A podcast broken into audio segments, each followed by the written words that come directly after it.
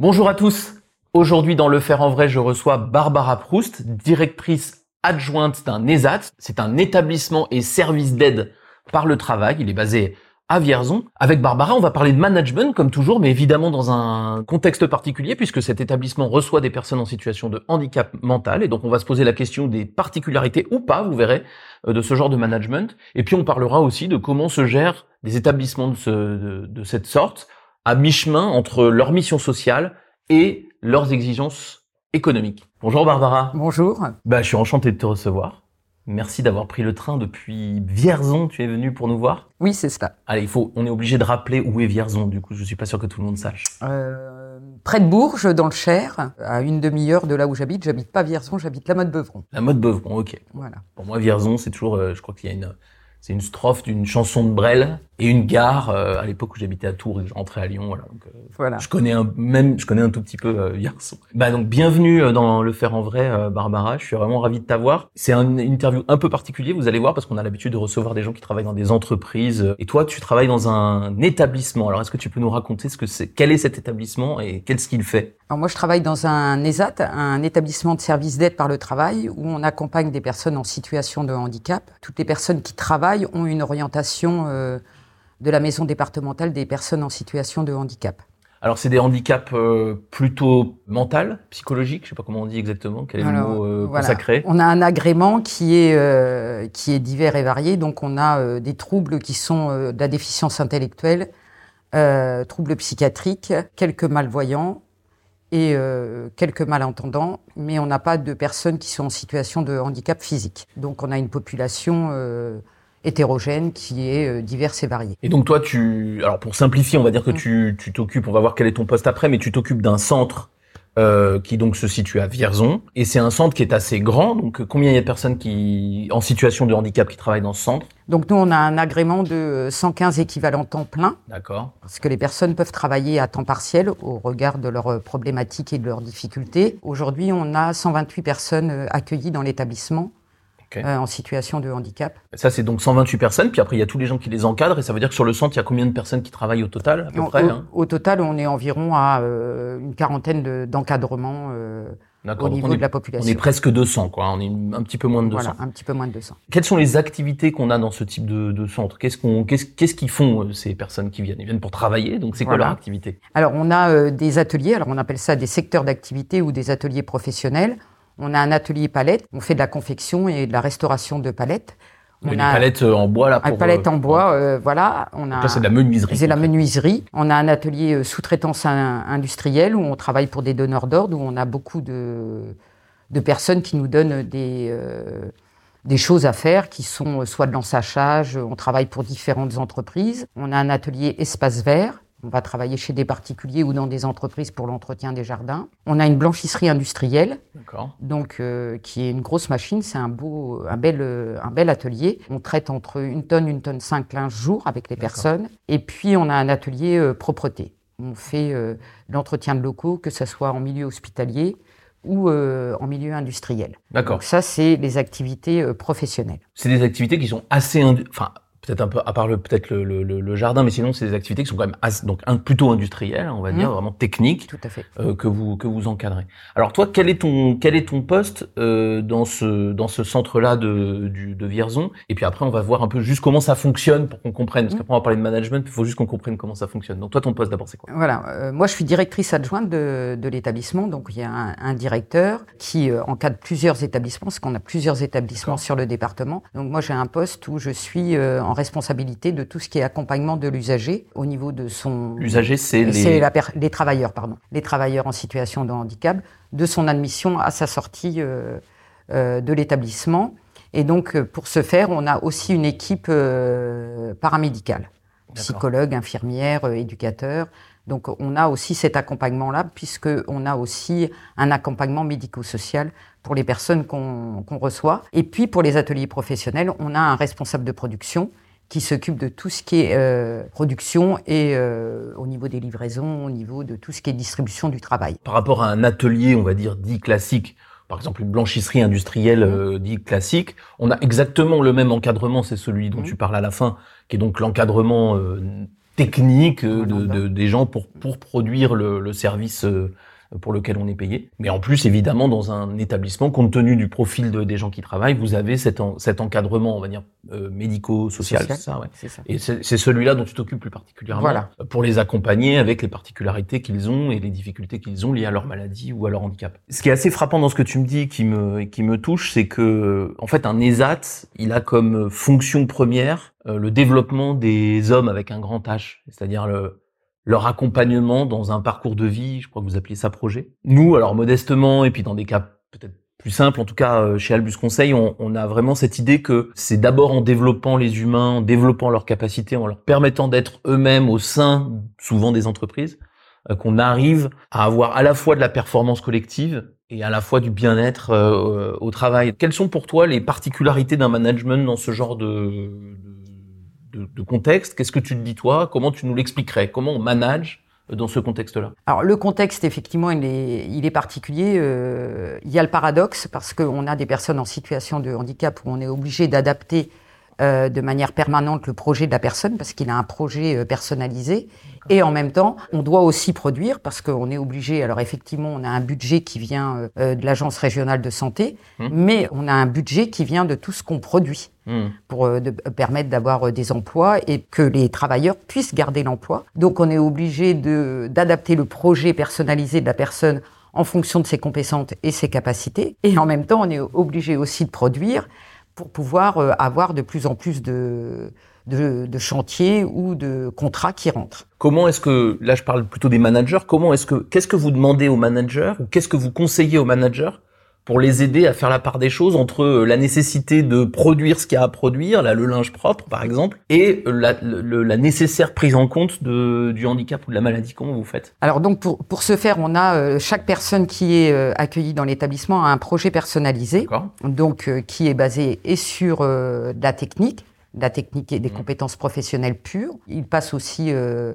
l'obtention de diplômes, hein. ils font aussi des reconnaissances de savoir professionnel. Et puis, euh, on a un côté inversant, plus accompagnement et euh, médico-social, où on est, s'il a besoin de rendez-vous avec l'infirmière, la psychologue, sur des traitements un peu particuliers au regard de sa problématique et des choses comme ça.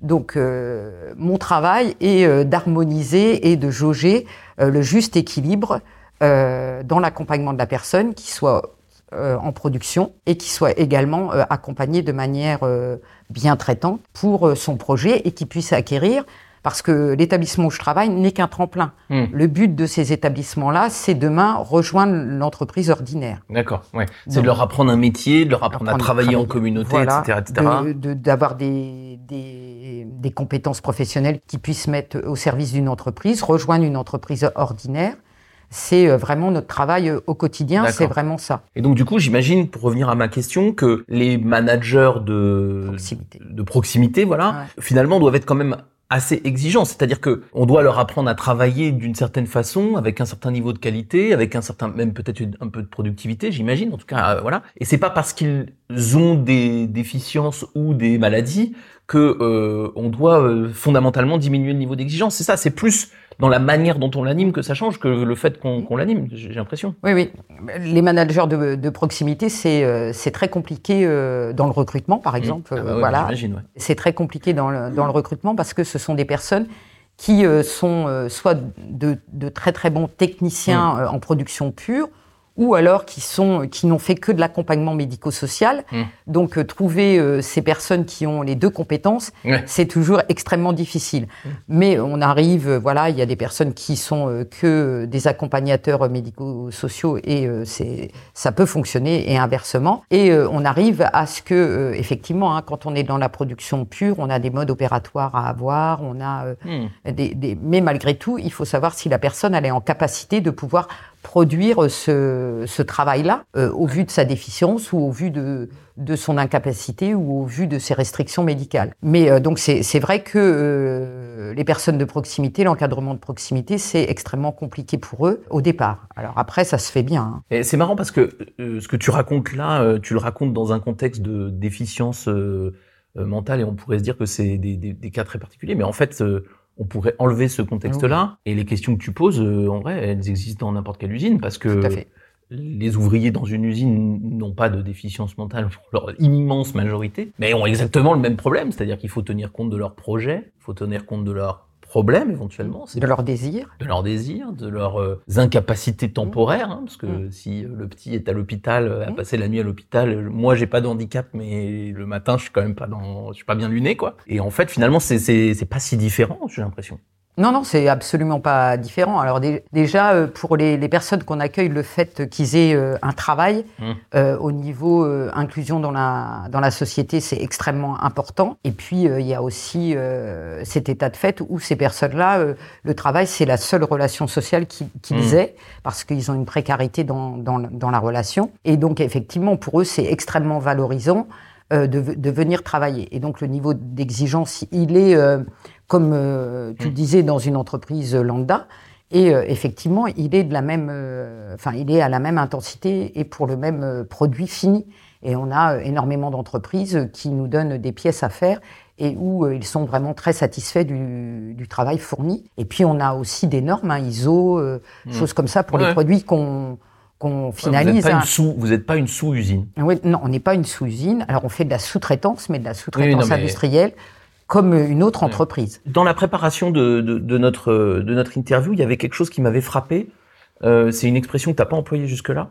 Euh, c'est la dissymétrie de la, de la relation. Mm. Effectivement, euh, on, se, on se dit assez facilement dans le, enfin, de l'extérieur quand on connaît pas ces univers, euh, que on, on risque d'avoir euh, des problèmes relationnels particuliers. Sans rentrer dans les détails, mais comment vous gérez euh, le fait que forcément il y a des moments où la communication doit être particulièrement compliquée avec des gens qui ont des problèmes mentaux quand même sérieux. Enfin, Mmh. s'ils Ah n'avaient oui, pas oui. des problèmes mentaux sérieux, ils seraient, Mmh. ils seraient pas dans ces centres-là. Donc, Non. comment on gère cette, cette euh, dissymétrie ce- Alors déjà, euh, ce qui est intéressant, c'est qu'il ne faut pas qu'il y ait de dissymétrie de la relation. D'accord. Parce que euh, s'il y a dissymétrie de la relation, ça veut dire que la relation, elle est tout de suite biaisée. Par rapport aux, aux professionnels qu'on accueille qui encadrent ces personnes-là, on essaie que euh, ça soit, euh, entre guillemets, je vais le dire comme ça, le bon sens qui gère la relation.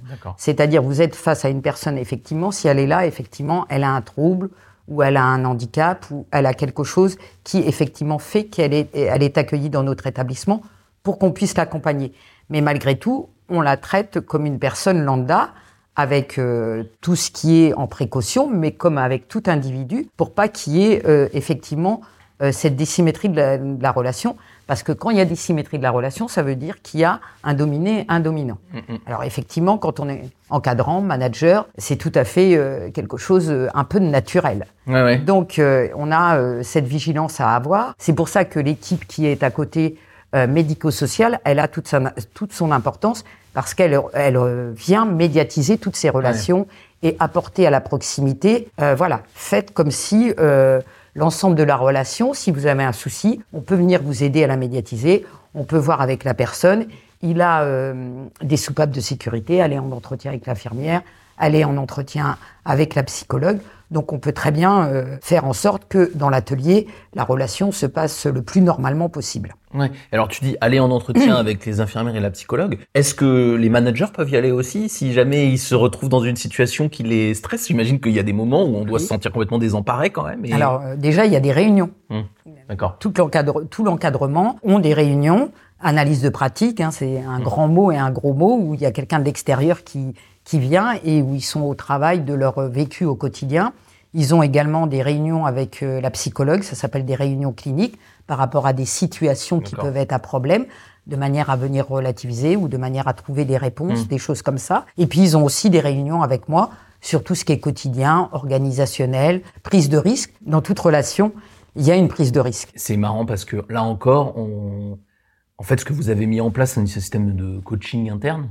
Alors euh, oui, avec des compétences euh, médico-sociales un peu particulières, mais finalement, c'est un système de coaching interne et vous avez, je sais même pas si c'est tellement densifié, hein, quand tu me dis il y a 120 personnes, 40 managers, oui, c'est à peine plus, enfin 40 encadrants, Mm. c'est à peine plus que dans une usine euh, normale, c'est un petit peu plus, mais c'est pas énormément plus. Mais en tout cas, c'est un système qui, qui paraît finalement assez logique. Et en t'écoutant, je me disais, mais euh, en fait, les usines euh, devraient faire ça parce que les problèmes relationnels, par exemple, peuvent devenir très graves entre gens euh, parfaitement valides. Hein, ceux Mm. qui nous regardent le savent. Il n'y a pas du tout besoin d'être, d'avoir des problèmes euh, comme comme ceux que des gens qui travaillent chez vous. Mm. pour avoir des conflits. Hein. Oui, oui. Il arrive très très bien dans, dans tous les oui, cas. Oui, Après, l'avantage qu'on aurait sur une entreprise euh, lambda ou une entreprise ordinaire, c'est que effectivement, au lieu d'appeler ça ressources humaines, mm. effectivement, nous on appelle ça accompagnement et accompagnement médico-social. Mais ce qu'on fait, c'est de la ressource humaine. Qu'est-ce qu'on va faire euh, net chez la personne? C'est toutes ces ressources et comment on peut au mieux faire en sorte que cette ressource puisse être euh, un avantage ou un tremplin pour, euh, pour demain être indépendant professionnellement. Ou, donc, euh, effectivement, on peut associer ça au coaching, on peut associer ça en tout cas, dans l'idée, c'est un peu la même chose. Effectivement. Ça, serait assez bizarre d'appeler ça médico-social euh, dans, dans, une usine. Les gens, le, les gens, je pense, n'y auraient pas recours en fait.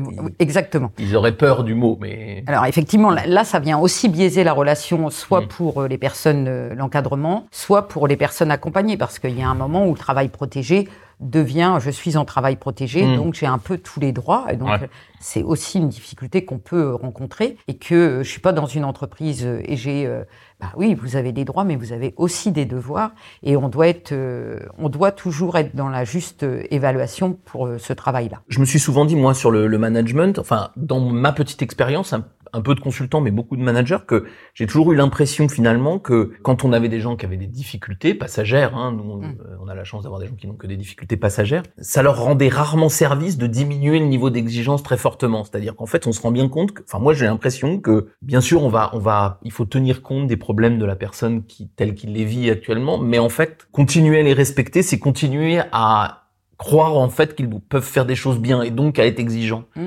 Et moi j'ai l'impression que c'est un peu la leçon aussi que que tu que tu nous donnes. Enfin c'est pas une leçon, mais en tout cas de, l'explication que tu nous donnes sur dans ton centre, c'est qu'il faut aussi euh, garder le niveau d'exigence pour qu'ils se sentent dans la société. Quoi. Oui oui, c'est avoir un niveau d'exigence. Ça leur permet aussi euh, d'acquérir euh, d'acquérir une indépendance psychique, une indépendance intellectuelle, et ça leur permet aussi de demain pouvoir se projeter mm. parce que que voilà, la, population et les personnes qu'on accueille, voilà, l'extérieur est euh, potentiellement dangereux. Donc c'est une prise de risque, mais effectivement euh, qu'on accompagne à l'interne ou qu'on soit avec des personnes entre guillemets dites euh, lambda normales, c'est exactement la même problématique et le niveau d'exigence y est de la même façon, puisque la qualité de travail sortie doit être la même que dans l'entreprise ordinaire. Ouais, mais au-delà même, je trouve de la qualité, moi j'ai l'impression que l'estime de soi, enfin j'ai l'impression que si pour, pour montrer qu'on a de l'estime pour eux, il faut aussi croire qu'ils sont capables de faire de la bonne qualité et donc quelque part ne pas être euh, conciliant quand ils sont en dessous de ce qu'ils sont capables de faire parce que quelque part moi, j'ai l'impression que l'estime de soi, elle est aussi liée à ça et que ben il faut être un peu exigeant avec eux juste pour leur dire, indépendamment de la violence du monde, c'est juste mm. pour leur dire, mais si si, en fait, t'es capable, donc non, ça non parce que t'es capable de faire mieux, quoi. Oui oui, puis euh, il faut pas que non plus aussi à un moment euh, entre le travail à produire euh, concrètement et euh, la problématique personnelle ou mentale ou, psychique de la personne, il faut pas que ça vienne biaiser le travail à fournir. Mm. Donc effectivement, t'employer le terme estime de soi, ça c'est c'est vraiment un terme très très employé dans nos dans, nos projets et dans notre établissement parce que euh, effectivement c'est ce qu'on vient euh, euh, rechercher et mettre en avant chez la personne parce qu'à un moment voilà avoir une une orientation de ce type-là c'est vraiment très dévalorisant mmh. donc ce qu'on travaille énormément c'est vraiment l'estime de soi et comment je peux être valorisé à travers ma compétence professionnelle et mes capacités et comment je peux les mettre au service d'eux. Oui, on évite de les regarder comme des malades en fait. On est... Oui oui non non il suffit bah, c'est en mmh. ça où la relation ne doit pas être désymétrique et où alors c'est pas euh, au quotidien, euh, j'avoue franchement des fois c'est pas toujours simple, mais c'est notre travail, euh, c'est notre travail de manager. Mais effectivement, c'est à travailler et avec eux et avec les équipes qu'on accompagne. Mais pareil, on va avoir la même chose dans, on va dire dans l'entreprise que euh, bah, par les streams de soi. Enfin, il y a aussi des moments où on a envie de s'énerver, tout ça. On peut avoir tendance à infantiliser les gens parce qu'ils nous agacent. Mm. Euh, et finalement, c'est un peu la même chose. On va se dire, bah non, en fait, euh, garde le niveau adulte et essaie, de, mm. essaie, de, essaie de pas les infantiliser et de pas rendre la relation dissymétrique. Mm, mm. Oui, tout à fait. Oui, oui, c'est ce qui est important euh, dans notre travail euh, au quotidien. D'où l'importance de d'avoir ces équipes qui sont en proximité, qui sont des techniciens de production, mais avec un accompagnement. Et ce qui permet aussi, avec l'équipe à, à, côté qui accompagne plus les projets, ça permet de, de venir faire un maillage qui est intéressant puisque euh, à des moments, on peut être dans euh, l'ajustement du projet et euh, dire là, on peut monter d'un cran notre niveau d'exigence et ça va, ça va marcher parce qu'il est en capacité aujourd'hui de pouvoir le faire. Bah alors, je, je suis en train de me penser un truc. Vous prenez des managers en stage parfois? Oui, oui. Voilà. Alors, si vous voulez faire un stage, contactez-nous. Non, mais pour de vrai, je pense qu'il y aurait vraiment beaucoup de choses à apprendre euh, parce que euh, tu parlais de bon sens. Mm.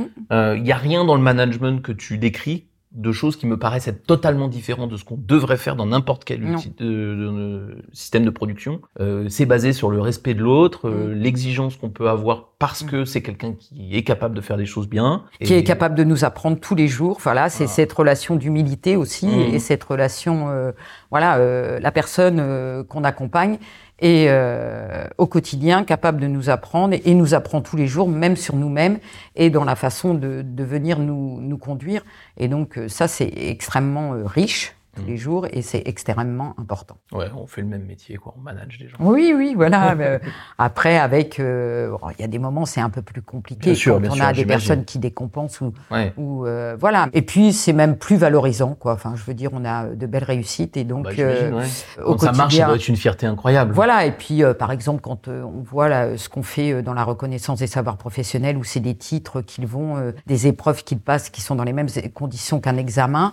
Euh, voilà, et, et la fierté qu'ils ont euh, à venir décrocher cette reconnaissance sur des métiers professionnels, euh, soit s'ils sont en propreté ou ailleurs, c'est extrêmement euh, valorisant. pour Ouais, ouais, vous devez être extrêmement fiers. Oui, voilà. ils- Puis quand ils vont sortir du centre pour aller euh, Voilà. prendre un emploi dit classique, ça Voilà. doit être effectivement. Pour ceux qui vont être capables, parce Oui. qu'il faut pas non plus être, euh, voilà.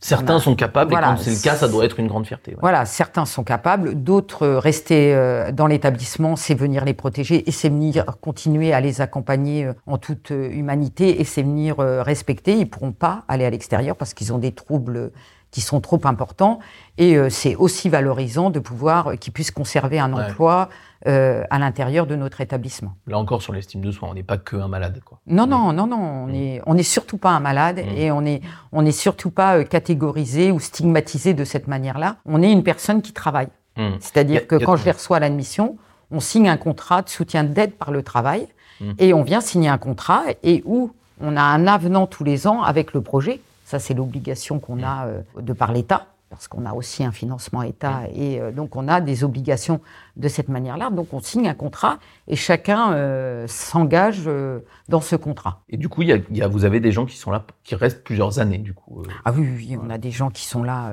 depuis qui 20 sont- ans. peut-être. depuis 20 ans plus, ceux qui sont arrivés bien dans les années 90. hein, L'établissement est, est, extrêmement, enfin, il, il a été ouvert dans les années 80.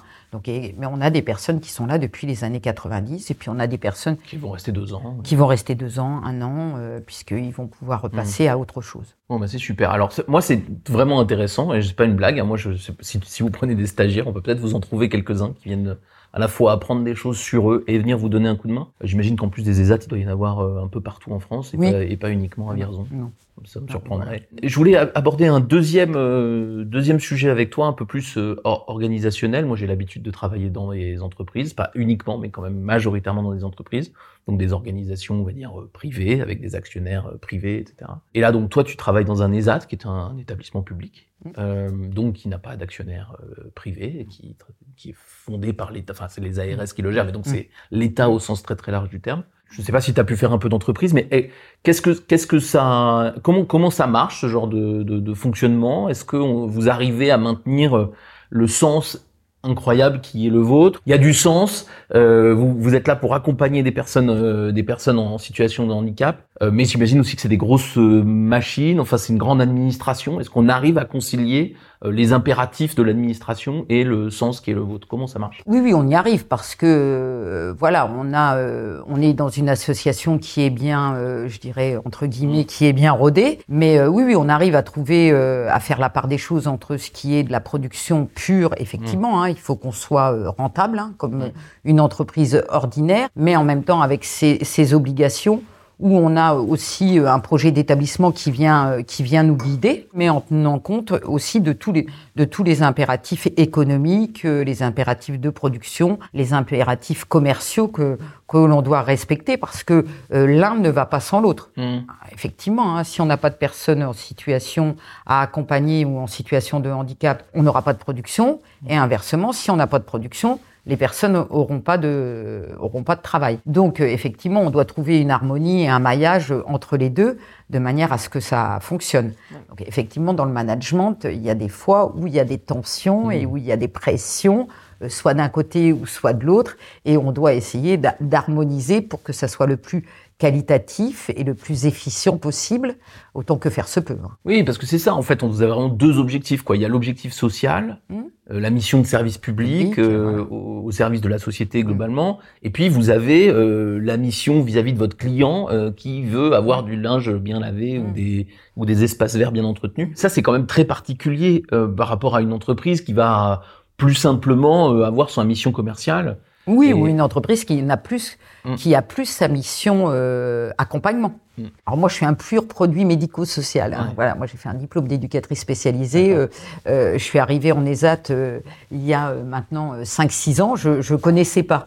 Donc entre guillemets, je le dis toujours, j'avais toujours l'impression que l'argent tombait du ciel, puisque voilà, on n'avait pas à produire pour venir accompagner, puisqu'on avait des budgets renouvelés mm. tous les ans. Et donc quand j'ai été dans ce type d'entreprise où on doit aussi, plus on rentre par exemple de marché, plus on par exemple on peut avoir d'encadrement puisqu'on a un budget où on peut embaucher d'autres managers et donc euh, avoir une autre qualité de travail. C'est-à-dire que pour accompagner 10 euh, personnes, on peut avoir deux managers, alors que moins on a de travail et moins on produit. Euh, et là, quand on se dit que ça peut fonctionner autrement et que la qualité peut être peut être autre, c'est vraiment très valorisant, nous, dans notre accompagnement, et pour les managers de proximité et pour les personnes accompagnées. Oui, parce que du coup, effectivement, comme tu dis, tu as été formé au social, sur l'aspect social, puis maintenant tu es quand même dans une entreprise, on appellerait ça au codir d'une usine, hein, et donc tu, tu es patronne, enfin tu fais partie des patrons d'une usine. Enfin c'est, on est, et donc tu as aussi ces préoccupations, votre, enfin je sais pas si on a le compte de résultat ou en tout cas les coûts, la maîtrise des coûts, le bénéfice, le euh, bénéfice, etc.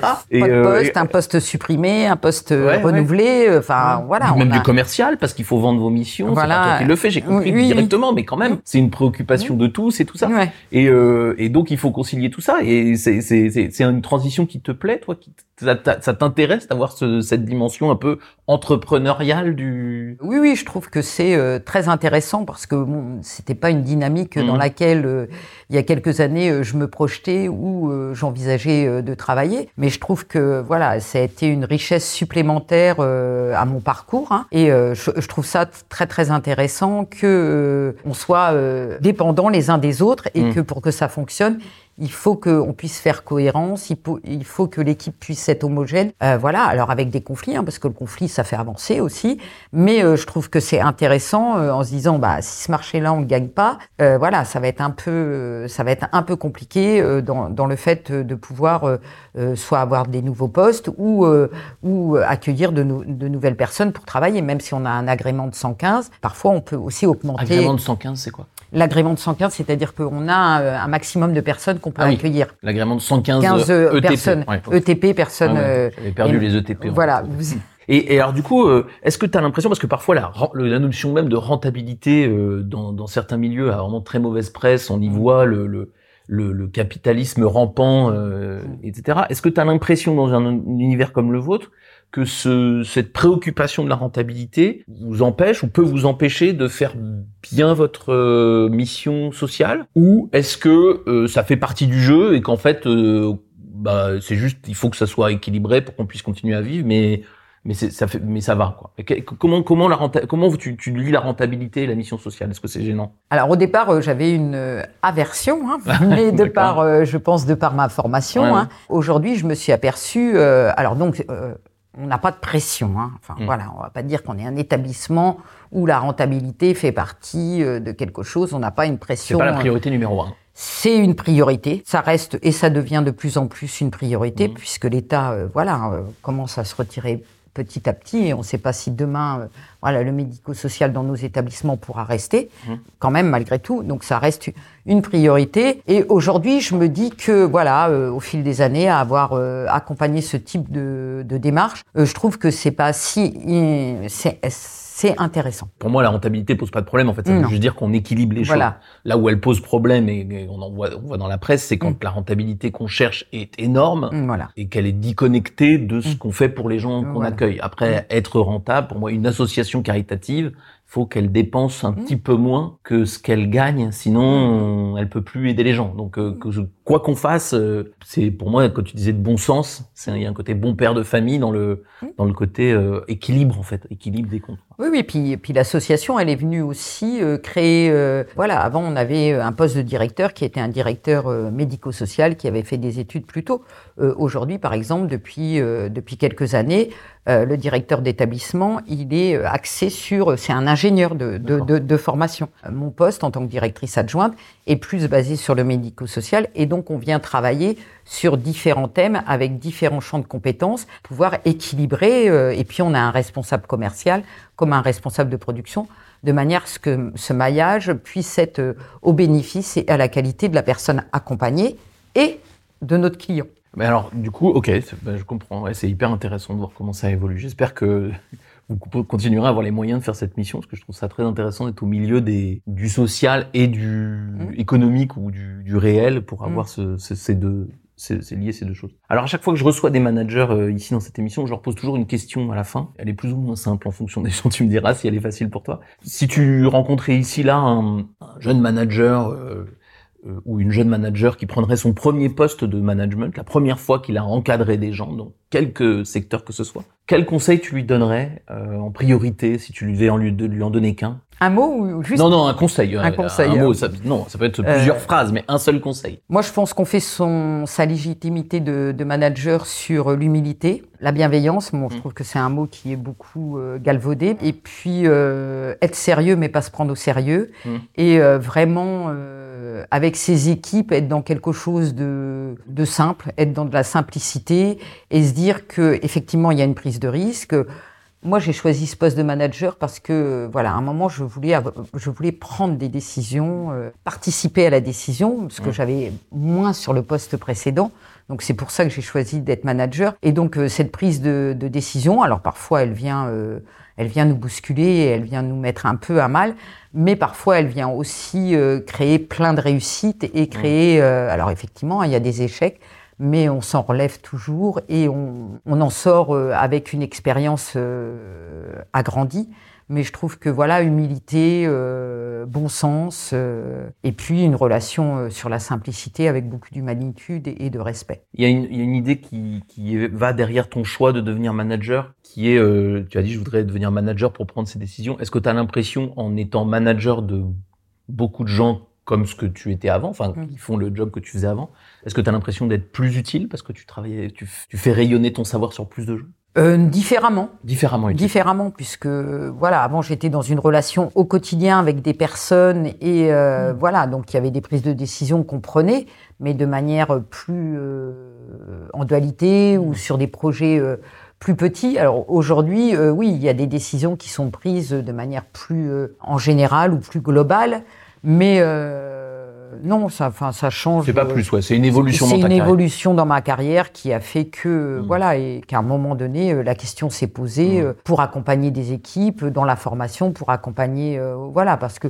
coacher aussi euh, ces personnes qui sont en encadrement de, de proximité, c'est quelque chose aussi qui m'habite, quoi. Tu as été formé pour faire ça au moment où tu as, Oui, pris ces postes? Oui, oui, j'ai fait un- une, une formation de, de CAFE Ruiz, donc euh, voilà, ça, C'est quoi ça? de certificat d'aptitude aux formations de responsable d'unité sociale. D'accord, c'est du management quoi. C'est du management, c'est une formation de deux ans, euh, voilà. Ok. Bon, bah écoute. Merci beaucoup, Barbara, pour tous ces éléments euh, très intéressants. Nous, bah évidemment, vous pouvez nous retrouver sur tous les réseaux. N'hésitez pas à partager, mettre des pouces bleus, commenter, euh, pour qu'on puisse continuer à faire des interviews avec des gens dans des secteurs variés. Si vous voulez contacter euh, Barbara, bah, contactez-nous euh, sur nos réseaux ou, euh, allez sur notre site, trouvez nos mails et on vous mettra en contact avec Barbara en fonction des questions que vous avez à nous poser.